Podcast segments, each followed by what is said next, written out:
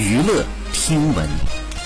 关注娱乐资讯，国家电影局发布了关于二零二一年二月全国电影剧本备案立项公示的通知。由郭同编剧的电影《人在囧途二》正式立项，备案公司为浙江大兴影业集团有限公司、杭州中文影视股份有限公司。故事的梗概是：昔日风光的大款突然身无分文。拜金女转身乡村教师，心理学博士流落街头成为修车匠。